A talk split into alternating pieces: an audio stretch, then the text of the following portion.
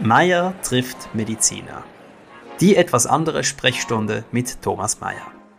Wer sind eigentlich die Frauen und Männer, die uns in Arztpraxen und Spitälern untersuchen, behandeln und pflegen? Was treibt sie an? Was bringt sie an ihre Grenzen? Ich bin Thomas Meier, Schriftsteller aus Zürich. In dieser etwas anderen Sprechstunde treffe ich spannende Menschen aus der Medizin und unterhalte mich mit ihnen über die großen und kleinen Fragen des Lebens.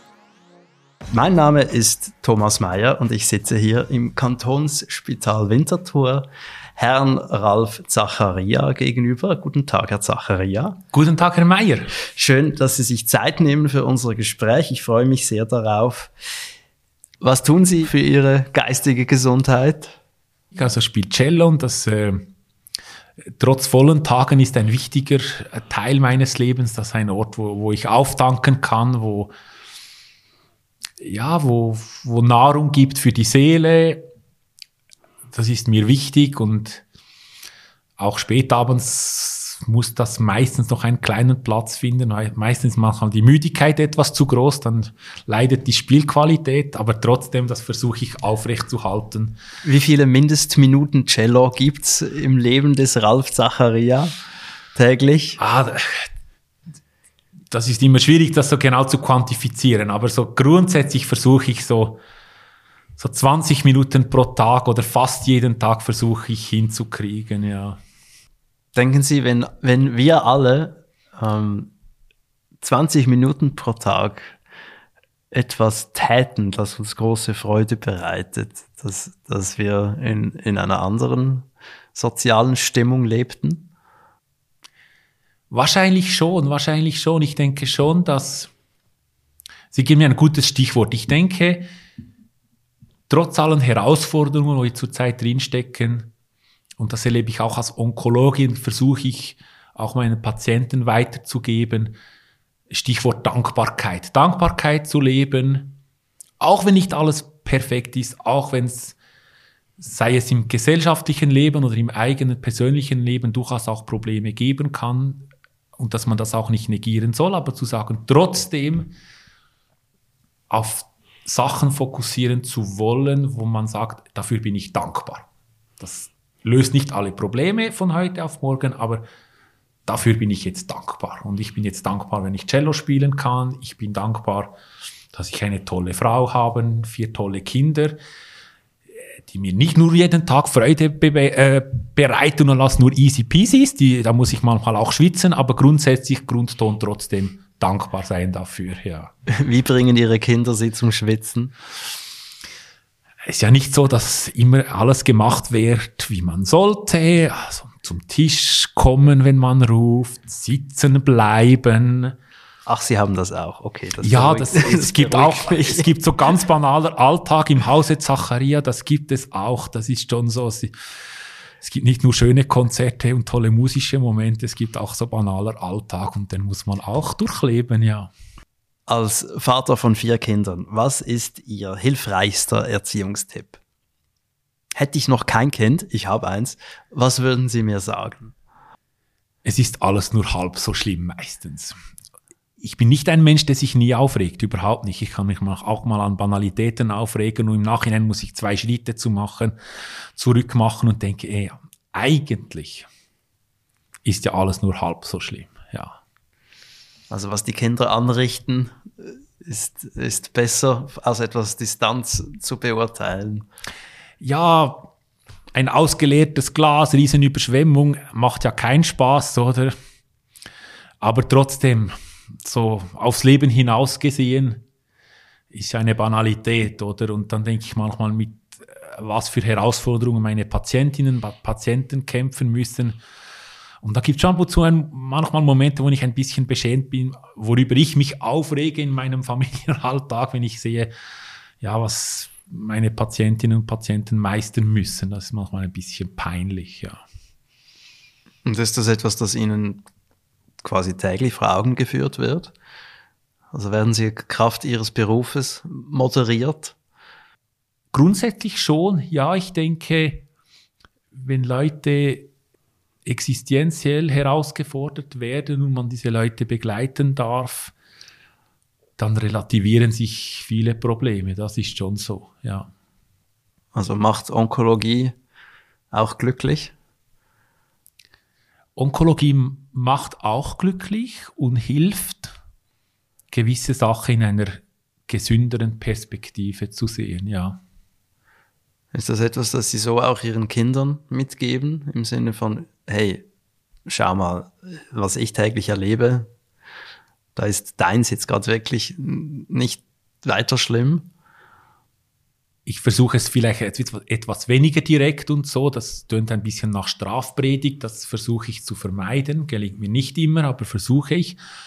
Aber trotzdem ein bisschen ja, Perspektive zu verschaffen und, sagen, und zu sagen, hey, es gibt noch ganz andere Schwierigkeiten als das Tagesteller, das jetzt gerade nicht passt, weil man etwas lieber hätte als das, was jetzt gerade auf dem Tisch steht. Ja, genau, das versuchen wir schon, ja, etwas die Kinder zu sensibilisieren, dass es noch anders zu und her geht auf dieser Welt als, als die kleinen Probleme, die wir haben, ja. Nimmt einen das emotional immer ein bisschen mit? Oder, oder wird man mit der Zeit etwas cooler? Die Schicksale, die man, die man antrifft und die Entscheidungen, die man für diese Schicksale trifft? Auf einer Seite gibt es natürlich eine Berufsroutine, eine Professionalität, weil man weiß, diese Diagnose braucht diese Therapie, uns nicht alles neu und viele Sachen begegnen wir wiederholt. Und es ist nicht jedes Schicksal, jede Geschichte, die einem nahe geht, aber immer wieder gibt es Geschichten, ja, die einem näher gehen, aus verschiedenen Gründen, weil der Patient, die Patientin besonders jung ist, weil die Umstände tragisch sind, weil man sich emotional persönlich näher kommt, aus zwischenmenschlichen Gründen in der Sprechstunde. Ja, es gibt eine Fraktion die Geschichte, von, von Geschichten, von Schicksalen, die einem näher gehen. Ja, das ist schon so. Ja. Und das Cello befreit sie dann davon? Schafft einen gesunden Ausgleich, würde ich sagen, ja. Ja, schafft etwas Distanz und einen gesunden Ausgleich, ja. Und wenn ein Schicksal Sie besonders traurig macht, was, was machen Sie dann damit? Ist das etwas, was Sie äh, einsam verarbeiten oder mit, mit der Familie oder mit den KollegInnen? Wir haben sicher einen Austausch unter Kollegen. Das ist das eine. Ich bin mit einer Ärztin verheiratet, die ist nicht Onkologin, sondern Gynäkologin, aber das gibt natürlich auch eine Möglichkeit, weil das Fachverständnis da ist, dass man gewisse Sachen auch, auch austauschen kann. Ist immer ein bisschen ein Balanceakt, dass man das Spital nicht die ganze Zeit nach Hause trägt, aber es ist auch eine Ressource, wenn man gewisse Sachen auch teilen und austauschen kann darüber, ja. Also Ihre Frau weiß, wovon Sie reden. Ja, genau. Im wahrsten Sinne vom, des Wortes, ja. Gegenüber der Onkologie hat man ja als, als Nicht-Betroffener äh, eine, ich sage jetzt mal, eine gewisse tragische Haltung. Man, man empfindet das als etwas ganz Schlimmes, glaubt, dass das ähm, ja, nur, nur traurig sei. Ich weiß jetzt nach all diesen Gesprächen, dass das überhaupt nicht stimmt, dass es auch äh, viele schöne, positive Momente gibt, dass es auch Heilung gibt. Wie, denken Sie über die Krankheit Krebs nach, nach all Ihren Berufsjahren? Ich denke, jede Diagnose ist immer einschneidend und es ist schon so, dass das Wort Krebs als solches eine stigmatisierende Wirkung hat und jeden Patienten fest aufrüttelt und durchschüttelt, so meistens doch existenziell, weil jeder Laie versteht, oh, das ist ganz gefährlich und ich könnte potenziell daran sterben. Das bleibt immer noch so. Aber es ist schon so, es gibt auch viele schöne Geschichten von Leuten, die geheilt werden, die herausfordernde Zeiten durchmachen müssen und am Ende die Geschichte gut kommt. Und es gibt auch gute Geschichten, auch wenn es nicht gut rauskommt. Das klingt vielleicht ein bisschen komisch, prima vista, aber Leute zu begleiten, auch wenn die Situation nicht einfach gelöst werden kann und versuchen einerseits fachliche Orientierung, was man machen kann, aber auch einen menschlichen Be Wegbegleiter zu sein und Situationen auszuhalten. Das ist zwar herausfordernd, aber das ist über all die Jahre immer noch auch beglückend und sinnstiftend und ja, bereitet mir Freude, auch wenn es nicht immer einfach ist, aber das füllt meinen Alltag aus und beglückt mich immer wieder weiterzumachen, ja. Sie haben das Schöne im Unschönen angesprochen vorhin. Wie, wie meinen Sie das etwas konkreter? Also wenn, wenn jemand dem Tod nahe ist, aber dadurch noch, noch eine Einsicht hat, oder was muss man sich darunter vorstellen? Ich habe meine ersten onkologischen Schritte in Baden gemacht und äh, Clemens Kaspar, der Leiter der Onkologie in Baden, hat mal einen, einen Satz so in, in einem Gruppengespräch in die Runde gestellt, das mir geblieben ist bis heute. Ich denke, und das gilt für onkologische Patienten wie für Nicht-Betroffene ganz allgemein, ich glaube, dass wir alle müssen Widerwärtiges im Leben erfahren, gewisse viel mehr, gewisse weniger, aber es gibt in jedem Leben gewisse Herausforderungen und die Aufgabe ist eigentlich, sich mit seinem Leben versöhnen zu können, trotz allen Schwierigkeiten. Und das natürlich im onkologischen Bereich ist die Herausforderung ganz besonders, weil die, ist wie so eigen Nordwand, die Versöhnungsarbeit häufig aber trotzdem das Ziel bleibt. Und, und Menschen zu begleiten, die das schaffen, ja, das ist berührend, wo vielleicht trotzdem ihrem Krebsleiden erliegen zum Schluss, aber wo man merkt, die haben sich versöhnt mit ihrer Geschichte, die konnten das annehmen. Trotz des Todes war der Weg ein guter, weil ein versöhnter Weg. Das ist schon schön, das erleben zu dürfen, ja. Und wie ist es, wenn jemand sich nicht versöhnen kann? Das gibt es. Und da gilt es, das schlussendlich zu akzeptieren und auszuhalten. Ich versuche Wegbegleiter zu sein und die Leute in diese Richtung zu motivieren oder Gedankenanstöße zu geben, aber der Weg muss selber durchschritten werden, dieser Versöhnungsweg. Das kann nicht der Doktor für seinen Patienten machen. Und dort, wo das nicht gelingt, denke ich, ja, Scheitern gehört auch zum Leben und das muss man auch aushalten können. Ja. Wenn Sie sehen, dass jemand sich nicht versöhnen mag, kann, dann machen Sie es sich nicht zur Aufgabe, diesen Menschen anzutreiben, sich doch noch zu versöhnen. Lassen Sie das dann so stehen oder gibt es noch irgendeinen Anstoß, den Sie unternehmen? Ich versuche schon immer wieder Anstöße zu unternehmen, aber man soll auch nicht die Leute nicht bedrängen, man muss halt die Leute respektieren. Aber es ist schon so, dass es manchmal spannend ist zu erleben, dass Leute diesen Versöhnungsweg schaffen, wo es rein fachlich medizinisch vom Therapie ansprechen und vom sozusagen medizinischen Krankheitsverlauf nicht unbedingt nur gut gelaufen ist oder sogar von A bis Z ziemlich schlecht und die Leute versöhnen sich trotzdem und andere Leute, wo es eigentlich gut läuft und geheilt sind und die hadern trotzdem mit dem Schicksal. Dies, dieses Spannungsfeld gibt es und das ist noch, das macht mich manchmal schon traurig, oder? Und dann denke ich manchmal, Onkologen sind ja wissenschaftsorientierte Leute und an Fachkongresse orientiert man sich an so Kaplan-Meier-Kurven, die Gesamtüberleben zeigen und krankheitsfreies Überleben und wie, wie beurteilen die Effektivität unserer Therapien an diesen Endpunkten und das ist auch gut und richtig so. Aber das ist nicht das ganze Leben. Es gibt Leute, die versöhnt und glücklich sind, auch wenn sie an ihrer Krankheit sterben und andere genau umgekehrt. Und ich bin manchmal nicht so ganz sicher, was wirklich das bessere Schicksal sein soll. Oder beziehungsweise ich denke eher, dass versöhnt wahrscheinlich besser ist als verbittert und leb lebendig, ja. Oder eben pseudo-lebendig, ja. Was ist denn ein Zachariachscher Versöhnungsanstoß? Wie sieht der aus?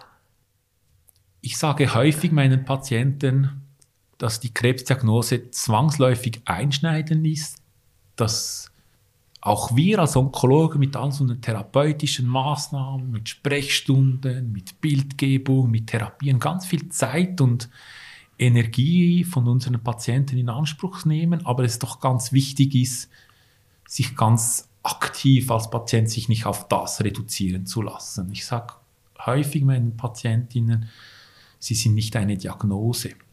Das ist zwar ein erheblicher Teil ihres jetzigen Lebens, weil das so viel Energie in Anspruch nimmt, aber trotzdem, sie sind nicht Brustkrebs, sie sind vielleicht die Frau Hanna Müller und sie haben Sachen, die sie lieben, vielleicht einen Garten oder gehen gerne ins Konzert oder lieben Sport, versuchen sie das so fest wie möglich aufrechtzuhalten und sagen, das bleibt trotzdem ein wichtiger Teil von mir, trotz der Krankheit.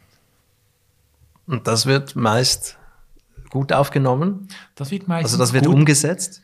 Das wird gut aufgenommen und zu einem großen Teil doch umgesetzt, ja mit allen Schwierigkeiten, manchmal einfacher, manchmal mit mehr Beschwerden oder beschwerlichen Weg, aber ja, die Leute, die meisten Leute nehmen sich das zu Herzen, ja, ja. Und sind auch froh, dass der Doktor sie nicht nur auf eine Krankheit reduziert. Das ist mir ganz wichtig in meinem Berufsethos. Ich versuche, Menschen zu begegnen. Zwar Menschen, die wegen der Krankheit zu mir kommen, das ist klar, aber trotzdem die Menschen versuchen, ganzheitlich zu sehen. Ja. Wie gehen Sie mit ganz kleinen PatientInnen um? Sie meinen jungen Patienten, oder? Ja, Kindern. Kinder behandle ich nicht selber, einfach weil, weil die Onkologie fachlich getrennt ist zwischen pädiatrischen Onkolo Onkologen und erwachsenen Onkologen. Aber ich habe auch die, die, der jüngste Patient, den ich äh, betreue, der ist 17. Das ist doch jung. Das ist immer etwas Besonderes. Es ist ein Herzensanliegen von mir, junge Patienten zu, zu betreuen. Ich, ich, betreue auch Sarkome schwerpunktmäßig hier am Kantonsspital Winterthur und das ist durchaus eine, eine Tumorsorte, die auch nicht so selten junge Menschen betrifft. Und deshalb komme ich auch etwas vermehrt mit jüngeren Menschen in Kontakt. Ich erlebe das immer sehr, sehr bereichernd, weil häufig offener, ehrlicher, direkter und, und, das hat auch sehr viel Schönes. Es ist immer herausfordernd, weil es so ein massiver Einschnitt ist in einer Lebensphase, wo eigentlich alles Zukunft und positiv und Ausbildung und die ganze Welt steht mir zu Füßen und plötzlich kommt dieser massive Einschnitt. Aber es ist, ja, es, eine, es sind ganz bereichernde Patienten, ja, so erlebe ich das. Ja. Sind Sie dankbar auch für Ihre Arbeit? Ja, ich denke, grundsätzlich ist, ist ein Riesenvorrecht, in diesem Bereich tätig sein zu dürfen. Wir haben das Vorrecht, doch Vertrauenspersonen zu sein von unseren Patienten in, in schwierigen Situationen, die uns auch sehr viel Persönliches anvertrauen. Und das ist ein Riesenvorrecht, ja. Wird das äh, von all Ihren Kolleginnen so wahrgenommen? wenn ich jetzt ehrlich bin, weiß ich das nicht so genau, weil ich ja nicht so direkt bei jeder, bei jeder Kollegin, jedem Kollegen nebenan sitze in der Sprechstunde, aber im Austausch grundsätzlich schon, ja. Von den allermeisten denke ich schon, ja. Ja, sonst wird man wahrscheinlich nicht ganz glücklich in der Onkologie, wenn man diesen Zugang nicht finden kann, ja. Aber man kann offenbar sehr glücklich werden in der Onkologie. Ja, man kann definitiv glücklich werden in der Onkologie, ja. Herr Dr. Zacharia, das war ein sehr bewegendes und lehrreiches und interessantes Gespräch. Ich danke Ihnen für Ihre Zeit. Danke vielmals, Herr Mayer. Hat Ihnen dieses Gespräch gefallen und möchten Sie weitere hören? Dann abonnieren Sie meinen Podcast auf meiertrifftmediziner.ch. Haben Sie Anregungen oder kennen Sie eine Fachperson, mit der ich mich unterhalten könnte? Schreiben Sie mir auf contact at meiertrifftmediziner.ch. An dieser Stelle bedanke ich mich bei meinem geschätzten Sponsor Sanofi Genzyme. Bis zum nächsten Mal, Ihr Thomas Meyer.